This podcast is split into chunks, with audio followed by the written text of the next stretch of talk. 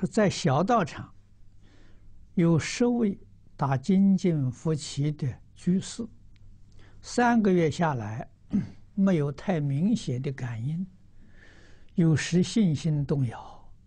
他说：“请老和尚开示，增强他们的信心。”他一问呢，我就晓得了。啊，他们三个月的这个心不清净。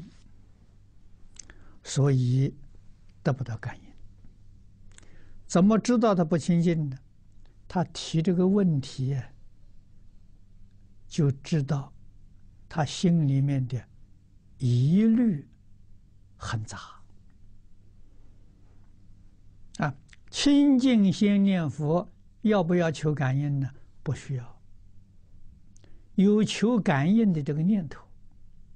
有求佛菩萨显灵的念头，就把你的清净心破坏了，就不会有感应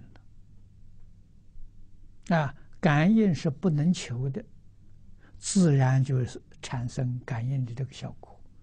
如果有心求啊，就得不到感应。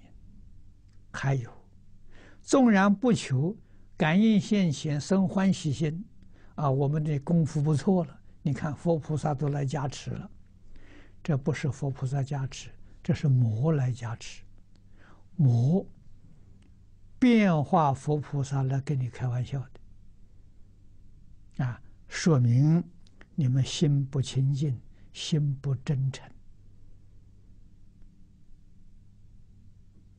啊，如果真的是有诚意、有清净心，什么都不求。一句佛号念到底，啊，也不怕死，也不贪生，啊，什么时候功夫成熟了，啊，佛现前，你请求他带你往生，办得到的，不是办不到的，啊，纵然有寿命啊，你不要了。啊，舍弃掉了，跟佛就走，啊，这个事情自古以来有，现在有念佛的同学他也做到了，啊，所以这是不是难事，啊，总要发真诚心，不要有侥幸心，不要有傲慢心，不要有希求心，啊，这个都是杂心，啊，杂心怎么会有感应？